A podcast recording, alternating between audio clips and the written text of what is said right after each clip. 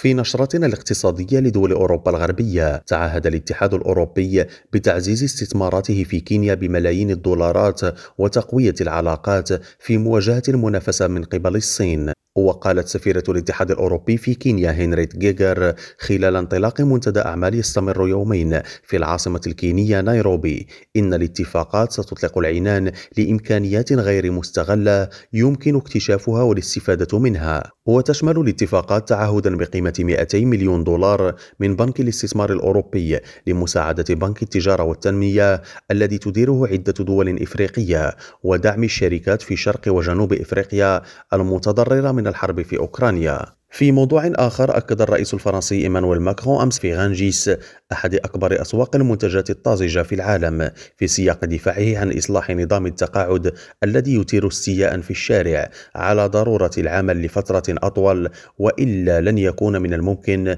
تمويل المعاشات التقاعدية. ويجازف الرئيس الفرنسي بجزء من رصيده السياسي في إطار هذا الإصلاح وهو الإجراء الرئيسي لولايته الثانية ومدتها خمس سنوات ويعكس رغبته المعلنة في تقويم البلاد. إبراهيم الجمالي ريم راديو بروكسل.